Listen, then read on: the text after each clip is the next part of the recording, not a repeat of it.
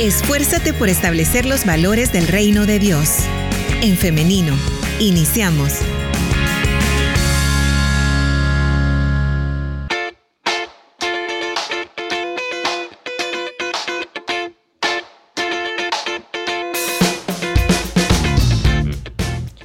Bienvenidos y bienvenidas a quienes se están conectando a través del Facebook Live en nuestra página de Facebook en femenino SV. Les recuerdo que usted a través de los comentarios puede participar en nuestra conversación también a través del 78569496. Puede enviar su mensaje de texto o su audio y con gusto también vamos a estarlo compartiendo acá. Son las 9 con 50 minutos, solamente 10 minutos nos separan de las 10 de la mañana y ha llegado el momento de dar inicio con nuestra entrevista. Hoy estaremos conversando acerca de la iglesia y las personas VIH positivo. Y para ello ya nos acompaña acá en cabina del 100.5 FM, en cabina de En Femenino, el licenciado Isaú Chávez. El hermano Isaú es licenciado en psicología. Él trabajó 35 años para Visión Mundial. Los últimos 13 años fue coordinador de canales de esperanza para América Latina y el Caribe en los temas de VIH y SIDA, protección de la niñez y equidad entre, eh, en las relaciones entre varón y mujer. Todo esto, claro, desde un enfoque bíblico, bíblico. Así que tenemos un invitado de lujo en esta mañana en Casa de En Femenino. Bienvenido, hermano Isaú, ¿cómo está? Eh, buenos días, hermana. Para mí es un honor, un gusto grande poderles acompañar nuevamente en esta eh, estación, esta radio cristiana, Restauración ya tenía un buen tiempo de no estar de visita por acá, ¿verdad? Creo que durante toda la pandemia no pude hacerme presente a la radio. Le agradezco por la invitación que me ha hecho para, para este programa. Qué bueno entonces que está recordando viejos tiempos cuando venía, cuando nos visitaba, hermano. Eh, para nosotros es un gusto y le agradecemos también que haya aceptado nuestra invitación, que nos haya hecho este espacio de, y trasladarse hasta acá a nuestra cabina. Así que eh, vamos a sacarle mucho provecho en esta mañana. Bien, queremos iniciar, em, hermano Isaú, preguntando un poco generalidades, eh, datos, cifras, cómo estamos como país en relación eh, al VIH. Bueno, definitivamente que la pandemia vino a, afectar en distintos aspectos, eh, sobre todo en cuanto a los registros que deberían de llevarse de las diferentes eh, situaciones de salud que vive la, población. Pero primero decirle que a nivel global eh, todavía la cantidad de personas que vivían con VIH para el año 2021 eran 37.6 millones de personas. Eh, hasta la fecha, desde el, inicio, desde el descubrimiento del primer caso de VIH a la fecha, han fallecido 34.7 millones de personas eh, por, digamos, enfermedades relacionadas al, VIH.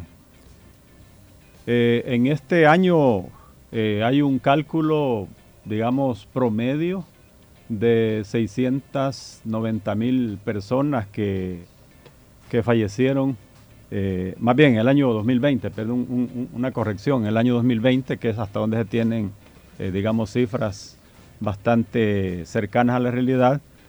En el año 2020 entonces fallecieron 690 mil personas. Eso significa que ha habido una eh, reducción en cuanto a personas que han fallecido por causas relacionadas al, VIH. A nivel nacional, igualmente, también se han tenido algunas dificultades, creo yo, eh, especialmente para el Ministerio de Salud, para poder llevar cifras bastante cercanas a la realidad, pero, por ejemplo, en el año 2021, la, cantidad que ellos registraron es de 1.188 eh, personas eh, digamos que, que fueron eh, infectadas de VIH, si uno hace el cálculo promedio eh, es de tres personas por día. también eso significa una reducción, porque hubo épocas en las que tuvimos hasta seis personas al día que se infectaban de VIH. Pero en la, digamos en las cifras que se están manejando ya para el año 2022, que, todavía es bastante, eh, digamos, todavía muy extemporáneo, si se quiere, porque no se tienen cifras eh, de todo el año. Todavía estamos a un mes para finalizar eh, el año 2022. Sin embargo, hay una asociación llamada Amanecer Positivo que informó que de enero a, junio se registraron 800 casos de personas infectadas de VIH si, si se mantiene, digamos, eh, ese, digamos, ese número eh, para los siguientes seis meses de este año, entonces podríamos estar hablando de que va a haber una, eh, un aumento en el número de casos que se registrarán para el año 2022. Yo creo que esto se debe a varios factores, pero especialmente uno es que el tema de VIH ha dejado de ser una prioridad no solo para el país, sino para, para el mundo. En la agenda mundial. A nivel global, correcto. y eso está afectando, eh, digamos, que la, epidemia siga creciendo porque no hay mayor interés eh, en las autoridades competentes por hacerle frente a esta condición o este problema de salud, ¿verdad? Que está afectando a, muchas personas en este momento. ¿Podrá ser esto consecuencia directa de la pandemia por COVID-19? Desde antes de la pandemia ya eh, se había cambiado el enfoque, ya habían aparecido otros temas de mayor envergadura, de mayor preocupación para los organismos internacionales que trabajan en el área de salud, y la pandemia vino a, complicar mucho más, ¿verdad? Porque los fondos tuvieron que orientarse más para hacerle frente a la pandemia del COVID, ¿verdad? Claro. Em, hermano, eh, hasta la fecha de hoy, 2022, en el contexto actual, ¿cuáles serían los principales retos eh, que enfrentan las personas VIH positivas? Tienen, tienen en realidad eh, muchos retos. Eh, yo diría que uno es, por ejemplo, como ya lo mencionaron ustedes en los promocionales que han hecho antes del programa, hacerle frente, por ejemplo, al, estigma eh, y a la discriminación. Eh, por ejemplo, las personas que, que no han dado a conocer su, su condición de salud, su estatus, y que ellas están seguras porque ya se hicieron la prueba y, saben que son VIH positivas, pero que no han querido, no han querido revelarlo eh, ni siquiera a su familia. Eh, esto les, les, digamos, les pone una, una carga emocional, moral, mucho más grande. En algunos casos son personas que tienen que hacerle frente a la culpa, al sentimiento de culpa, pero también el otro, reto es el tema de, para aquellas personas que ya están con el tratamiento de antirretrovirales, cómo van a hacerle frente cuando, por ejemplo, no eh, se disponen de los de los eh, estos antirretrovirales eh, en, digamos, el sistema de salud y que tendrían que adquirirlas por sus propios medios y posiblemente son personas que están desempleadas, que no tienen ingresos suficientes, ya que estos, eh, digamos, antirretrovirales son bastante costosos. Ese es otro reto que ellos eh, enfrentarán. Pero, por ejemplo, el, aislamiento, la soledad,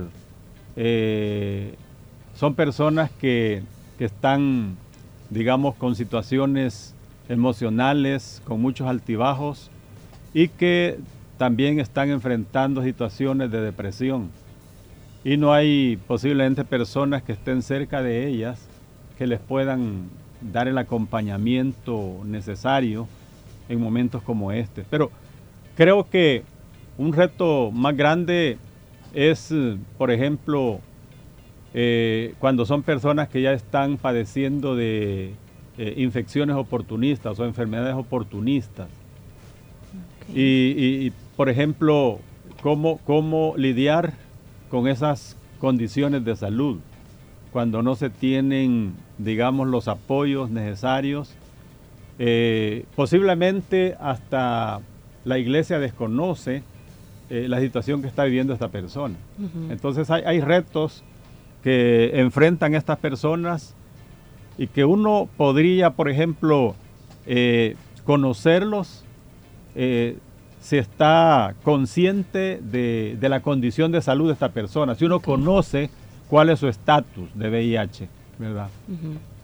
Hermano, más adelante vamos a hablar eh, ya directamente o en específico de la iglesia y las personas con VIH, pero antes Quisiera que comentáramos más respecto a las barreras que impiden superar em, el virus en el sentido de aprender a vivir con él ¿no? y tener una vida eh, plena dentro de lo que cabe viviendo con, con el virus. Y aparte de las barreras socioeconómicas, ¿podrían ser los mitos y la desinformación otra barrera para superar el virus? Definitivamente. Nosotros en la experiencia que, ganamos, digamos, por, todos los años que pudimos eh, implementar un programa de formación de líderes a nivel de América Latina y el Caribe, pudimos encontrarnos con, esa, barrera, ¿verdad? Eh, muchas iglesias eran convocadas para participar de estos eventos de formación, de capacitación, pero sencillamente rechazaban eh, la invitación eh, debido a los tabúes que, siempre han existido alrededor del tema del VIH.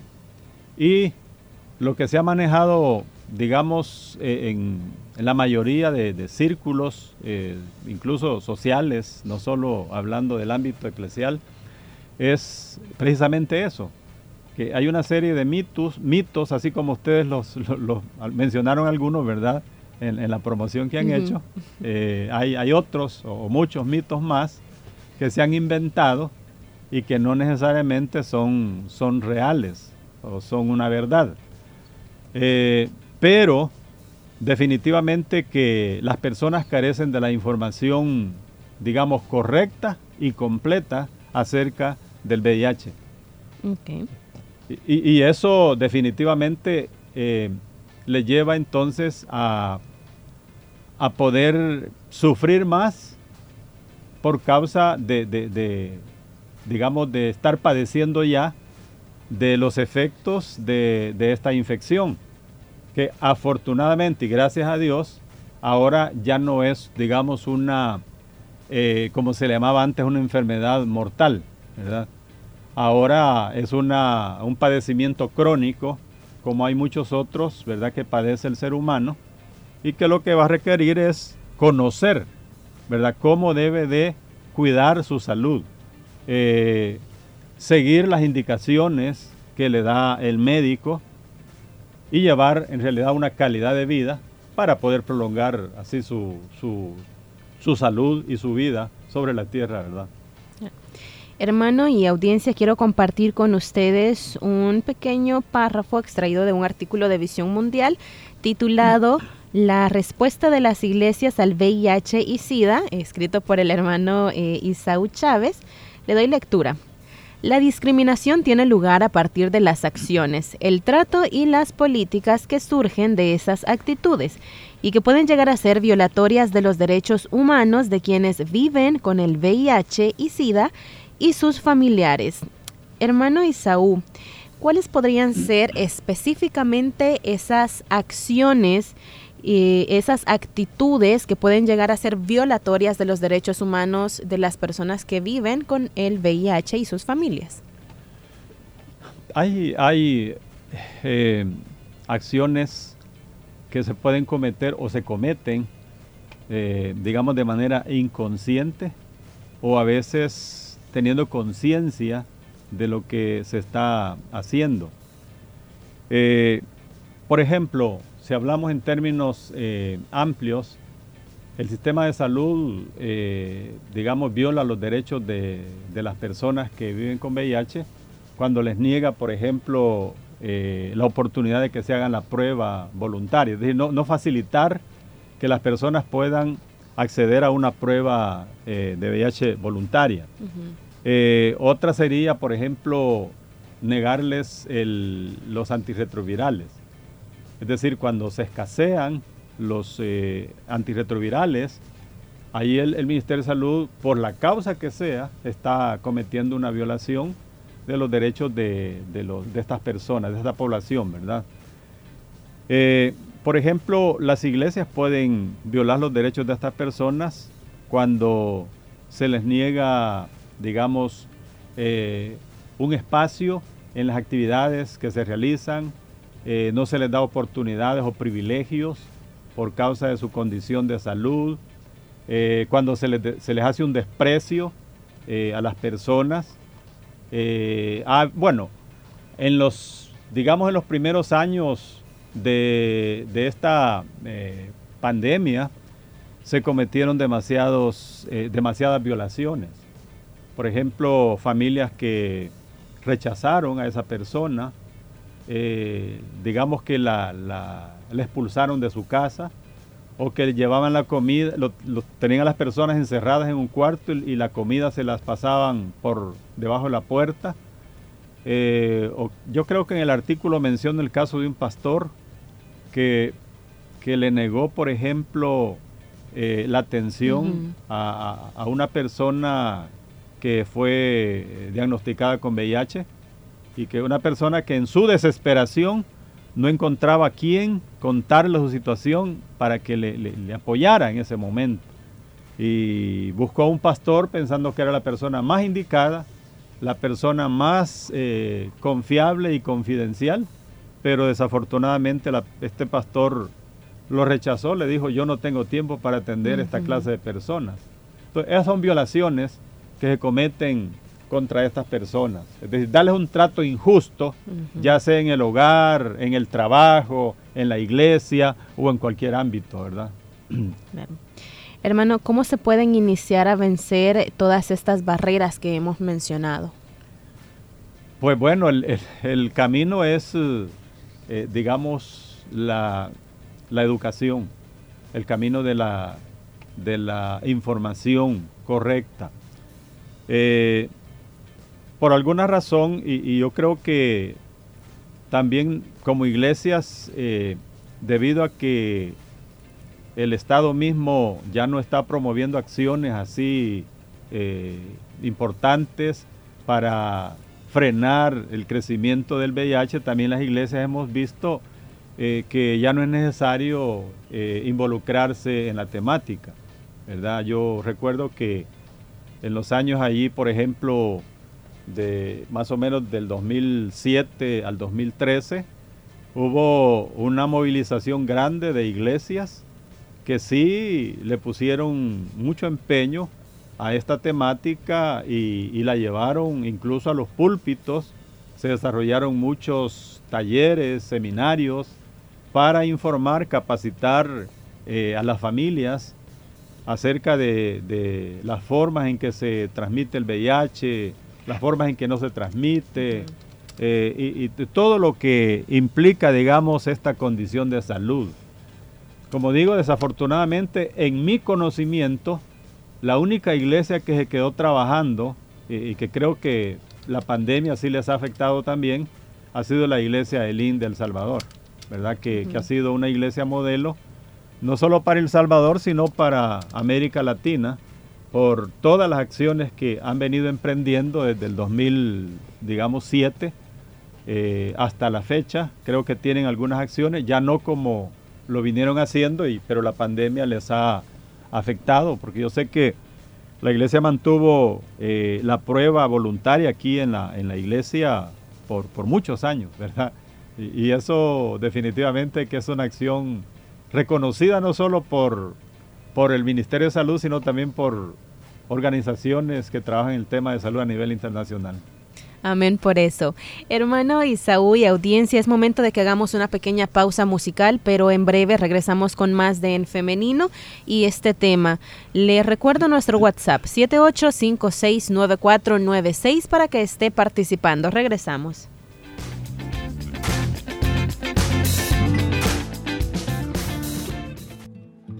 Que Dios te bendiga con la incomodidad frente a las respuestas fáciles,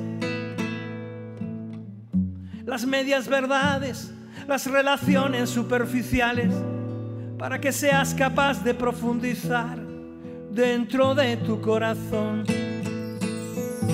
Que Dios te bendiga con coraje frente a la la opresión, la explotación de la gente para que puedas trabajar. Por la justicia, la libertad y la paz. Ay, que Dios te bendiga con lágrimas para derramarlas por aquellos que sufren dolor, rechazo, hambre y guerra para que seas capaz de extender tu mano, reconfortarlos y convertir su dolor en alegría. Y que Dios te bendiga con suficiente locura para creer que tú puedes hacer una diferencia en esta vida, para que tú puedas hacer lo que otros proclaman que es imposible Amén. Y que Dios te bendiga con la incomodidad. Que Dios te bendiga con coraje. Que Dios te bendiga con lágrimas. Que Dios te bendiga con locura y que Dios te bendiga con la incomodidad. Que Dios te bendiga con coraje. Que Dios te bendiga con lágrimas. Que Dios te bendiga con locura.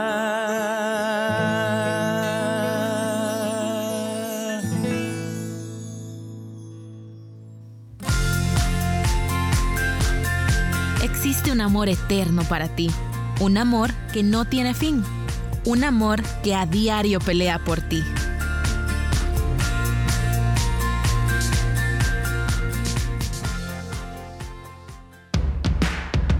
En femenino, mujeres comprometidas con la justicia.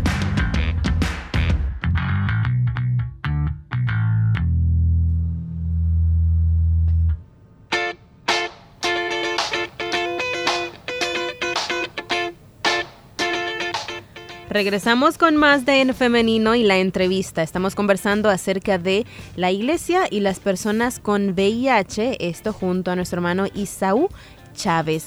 Quiero ahora eh, comentarle que esta entrevista usted podrá encontrarla cuando finalice eh, el programa en SoundCloud. Alrededor de las 11 de la mañana ya tenemos la entrevista en nuestro SoundCloud. Compartimos el link en nuestra página de Facebook en Femenino SV para que usted nos busque y esté pendiente para que pueda disfrutar nuevamente, recordar algún dato que no le quedó claro, que se le olvidó. Por ahí tendremos la entrevista.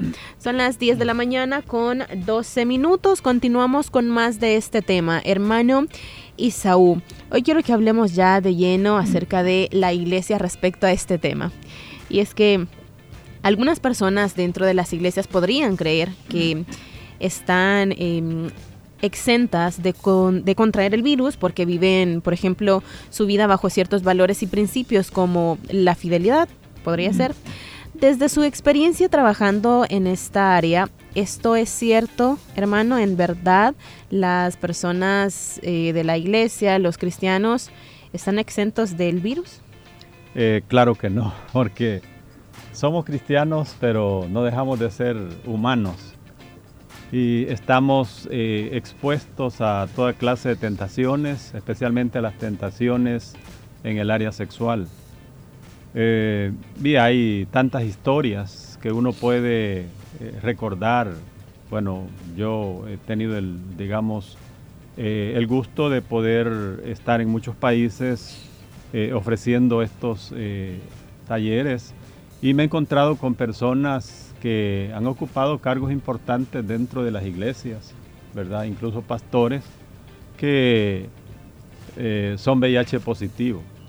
Eh, recuerdo el caso de, un pastor que en un país eh, vecino, él llegó, más bien lo invitamos para que él pudiera compartir su testimonio.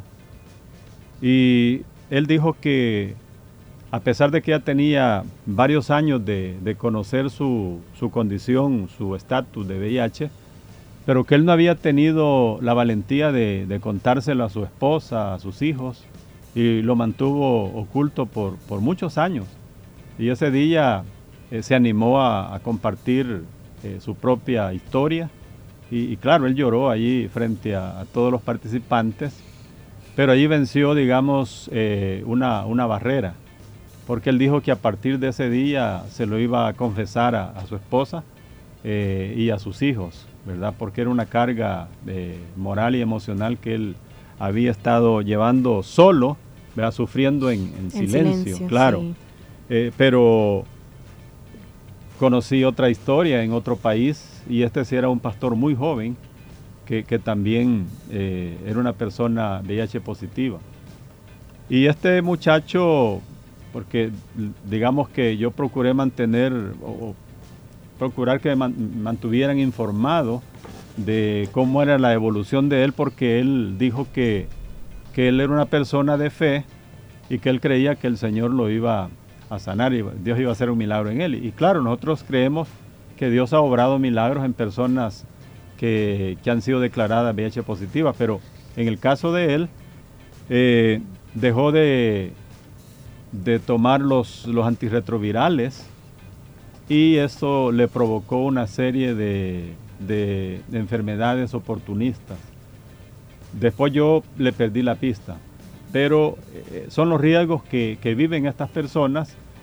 Y mi recomendación es, digamos, para los miembros de las iglesias es que eh, no se confíen, es decir, se han tenido conductas de riesgo ¿verdad? Eh, es decir, son personas que, por ejemplo, hace poco han llegado a la iglesia y vienen de llevar una vida bastante desordenada, han tenido, eh, digamos, aventuras con una o más parejas que no, es su propia eh, esposa, deberían de hacerse la prueba, ¿verdad? Eso le garantizaría el poder evitar que la, infección se desarrolle mucho más rápido y que pueda provocarles condiciones de salud las cuales no puedan ya después eh, controlar ni siquiera con los antirretrovirales. Y eh, hermana, aquí eh, un riesgo que siempre ha existido y, nosotros tratamos de, de, señalarlo en los talleres es que muchas esposas están totalmente confiadas eh, en sus esposos, confían en su esposo, ¿verdad? De que el esposo les es fiel. Pero él, por ejemplo, puede ser una persona que, está saliendo de casa o, viaja eh, y en un descuido él puede tener una aventura fuera del matrimonio y sin protección. Y ella no sabe eh, lo que su esposo ha estado haciendo fuera del hogar y viene y la puede infectar en su propia cama, en su propio lecho, ¿verdad?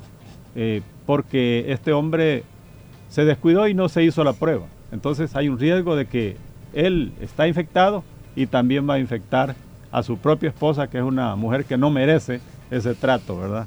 Qué fuerte eso, ¿no, hermano? Eh, confiar así, pues es el matrimonio, ¿no? Son una sola carne, no, no hay otra más que confiar, qué, qué terrible, qué, qué, difícil caso, ¿no? Hermano, dado que los líderes, líderes religiosos en muchos casos gozan de una gran influencia en sus comunidades de fe, ¿Qué papel debe jugar la iglesia en todo este tema? ¿Qué herramientas también tiene para formarse la iglesia en este tema?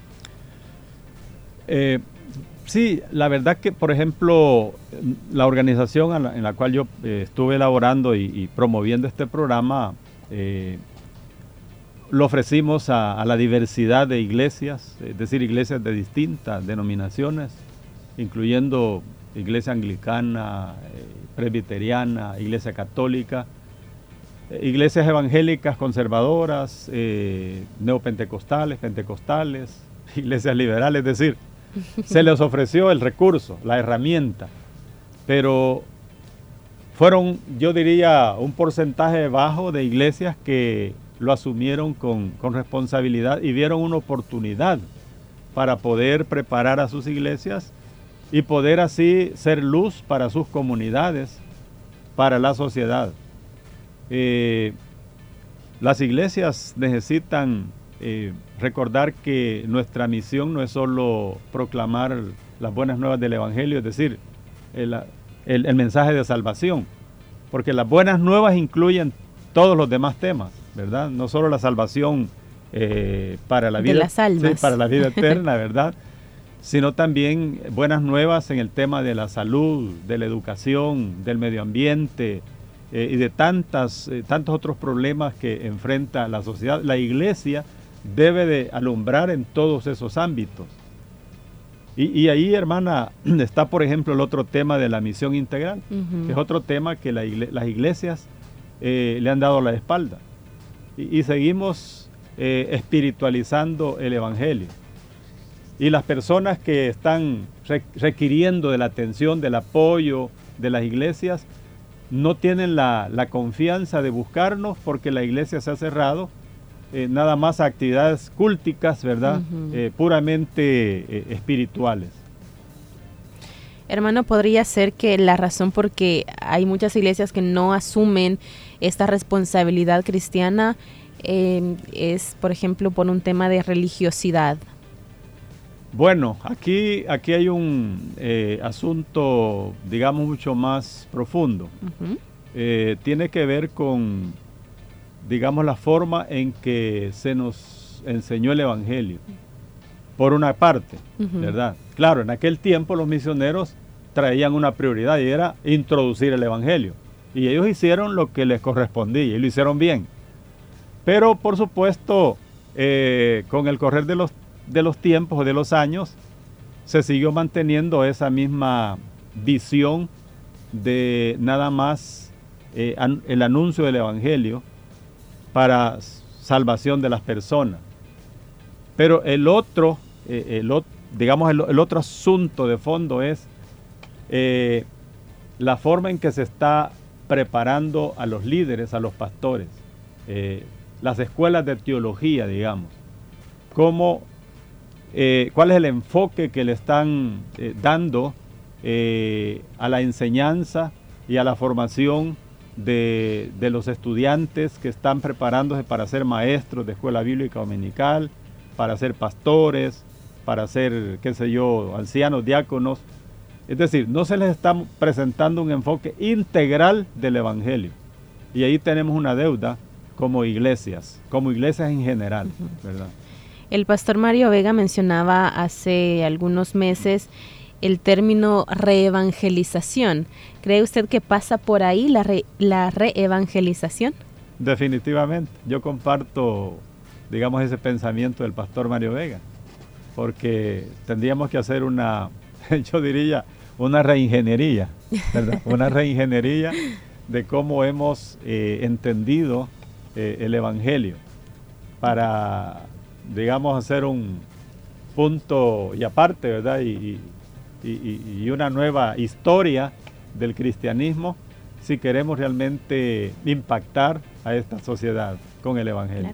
Y es una cuestión también actitudinal, ¿no? Porque a eso va dirigida la, la siguiente pregunta. ¿Cuál debe ser la actitud que como cristianos debemos tener con este tipo de temas. No solamente hoy que estamos hablando de las personas que viven con VIH, sino otros temas relacionados, como por ejemplo eh, la sexualidad, temas de mujer, con los que la iglesia tiene una deuda histórica. Correcto. Todavía seguimos enfrentando eh, lo que se le dan llamar eh, las dicotomías. Es decir, como iglesia seguimos nosotros haciendo una separación entre lo espiritual y lo material o lo social. Y a eso se debe que, que muchas iglesias por ejemplo, el tema del VIH, para, muchas iglesias eso no es parte del Evangelio. Eso es una pérdida de tiempo, ¿verdad? Eh, y lo relacionan mucho con el pecado. Pero así como ese, hay una cantidad de temas los cuales no son abordados eh, en las iglesias porque no se consideran como parte de la misión que el Señor nos delegó. Eh, como iglesia, ¿verdad? Eh, entonces hay que superar las dicotomías, hay que superarlas y entender que el Evangelio tiene que impactar todas las áreas de la vida del ser humano y que es nuestra responsabilidad eh, poder hacer nuestra parte. Pero claro, otra vez aquí tiene que ver mucho la, comprensión que tenemos del Evangelio, la visión o la cosmovisión que se tiene acerca del Evangelio, ¿verdad? Hermano y audiencia, vamos ahora a darle paso a las opiniones, a los comentarios de nuestra audiencia. Nos dicen a través de nuestro WhatsApp. Interesante este tema en el cual debemos tener en cuenta aspectos como eh, la prevención. Y nos preguntan, nos hace la pregunta. Eh, en la prevención, la iglesia debe intervenir en educación sexual.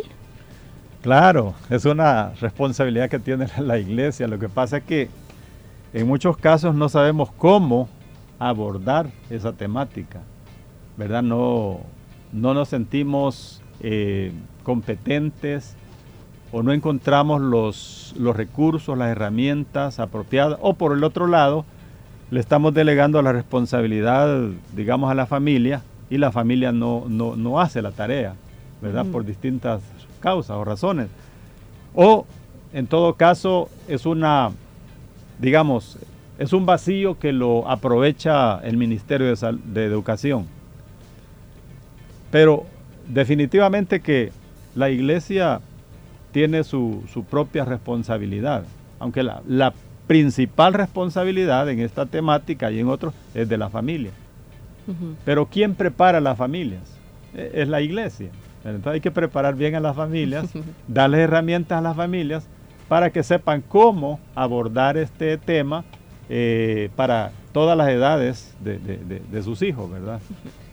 Tenemos otro mensaje y nos dicen, a veces las personas con VIH no dicen que tienen la enfermedad porque saben que van a sufrir discriminación por otros hermanos de la iglesia, por, porque por cosas menos graves que esta, siempre hablan de los demás. Muchas gracias por esta intervención. ¿Qué podemos comentar al respecto, hermano? Sí, esa sigue siendo una, barrera, ¿verdad?, que, encuentran estas personas. Eh, y, es la razón por la cual nos rompen el silencio, ¿verdad? Que es, es desafortunado porque en la iglesia debería de haber, digamos, transparencia y, los hermanos y hermanas deberían de, abordar sus, problemas por complicados que estos parezcan eh, para recibir el acompañamiento espiritual y emocional que, van a requerir. Pero es cierto eso, ¿verdad? De que no hay, eh, no tenemos, digamos, esa, ese, digamos, esa confidencialidad de poder eh, mantenerlo secreto, es decir, no llevarlo más allá de, del espacio de la, de la, iglesia, ¿verdad? Entonces, eh, e, eso tenemos que superarlo como iglesia. Saludamos a las personas que se conectan, conectan a través del Facebook Live, Bea Lazo, Silvia Chinchilla y también a Esther Varela Marroquín, quien nos dice, la iglesia debe ser un oasis para las personas necesitadas, así como Dios nos recibe a nosotros. Saludos para Esther eh, Varela Marroquín. ¿Qué podemos comentar al respecto, hermano? A veces se nos olvida que eh, todos vinimos en una condición de pecado y que encontramos en la iglesia, encontramos en Dios ese oasis. Y hay que recordar que hay, son varias las formas en que las personas eh, nos podemos eh, infectar del VIH, no solo por la, vía sexual, ¿verdad? Que desafortunadamente eh, siempre que uno conoce que una persona es VIH positiva, en lo primero que piensa es con quién se acostó, ¿verdad? Sí, con quién se acostó. Pero hay otras formas en que las personas se pueden infectar. Por ejemplo, el fundador del programa Canales de Esperanza, que, no hemos mencionado, eh, él se, infectó a, raíz de una transfusión de sangre. Ya hará casi tal vez unos 30 años. Porque él es una persona hemofílica. Entonces él tiene que estar yendo frecuentemente a, que le hagan esas transfusiones de sangre. Y en ese tiempo no habían los cuidados, eh, digamos, adecuados de los instrumentos y las formas en que se hacían estas transfusiones. Así que él, siendo un estudiante de teología, eh, se infectó de VIH. Claro, las personas lo que pensaron fue, le fue infiel a su novia, porque él andaba con su novia, le fue infiel a su novia. Es lo que pensaban. Y él los dejaba, los dejaba. Dejó que pensaran y dijeran lo que quisieran. Que especularan. Claro, hasta que después de algún tiempo les dijo, no, no es lo que ustedes están pensando, ¿verdad? A mí me infectaron por una transfusión de sangre, ¿verdad?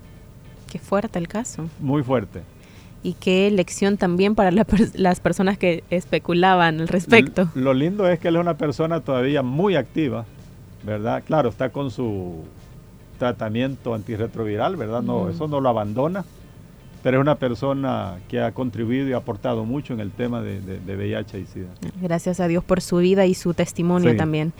Eh, también tenemos por acá saludos para las demás personas que están saludándonos y nos están diciendo que les ha interesado el tema. Gracias a ustedes por estar pendientes. Em, hermano Isaú, vamos llegando al final de esta entrevista, pero antes de despedirnos quisiera que dejara un mensaje, una reflexión final para la iglesia respecto a este tema. Bueno, a mí me encantaría que, que las iglesias pudieran retomar eh, no solo este tema, ¿verdad? Sino otros temas que son de vital urgencia e importancia para, no solo para la sociedad, sino también para la iglesia. Y ahora, por ejemplo, que las iglesias están elaborando sus planes de trabajo para el próximo año, deberían de considerar temas como este. Les vendría bien, por ejemplo, un taller, un taller eh, sobre VIH y SIDA eh, y, otros temas más. Entonces, que no nos quedemos con planes nada más que tienen que ver con la oración, el ayuno, las vigilias, noches de alabanza, que todo eso es positivo, ¿verdad? Nutren el alma, el espíritu. Pero la pregunta es, ¿cuál es la contribución que hacemos con eso a la sociedad? Tenemos que pensar más eh, en la sociedad y cómo podemos eh, alumbrar, como dijo Jesús, ¿verdad? Que nosotros somos la sal y somos la luz del mundo. Y esa es una responsabilidad que no nos la podemos quitar. Tenemos que continuar eh, brillando y como lo dice también y lo expresa San Mateo 25, ¿verdad?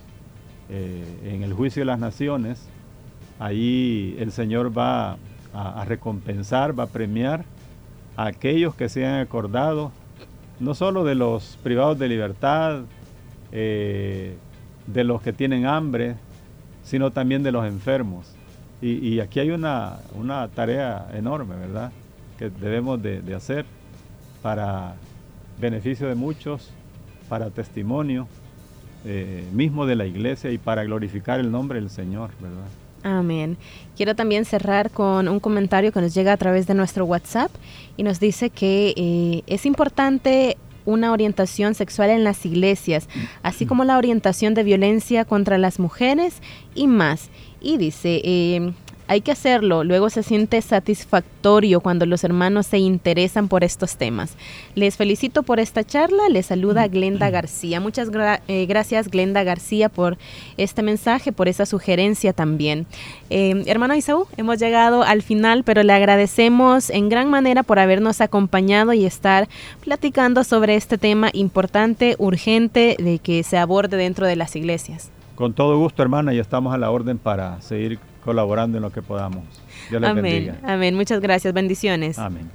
Y ahora también quiero agradecer a nuestra audiencia, gracias por estar en nuestra sintonía, gracias por participar con nosotros.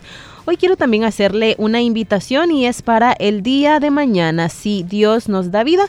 Mañana nos encontramos a las 9.30 en punto a través del 100.5 FM y a través de En Femenino SV en un nuevo programa de En Femenino. Así que nos escuchamos y nos vemos hasta mañana. Que tengan un feliz día y saludos si usted ya se está alistando, ya tiene todo listo para trasladarse esta tarde a las 5.30 al concierto de los 30 años de Roca Eterna. Así que nos vemos hasta pronto.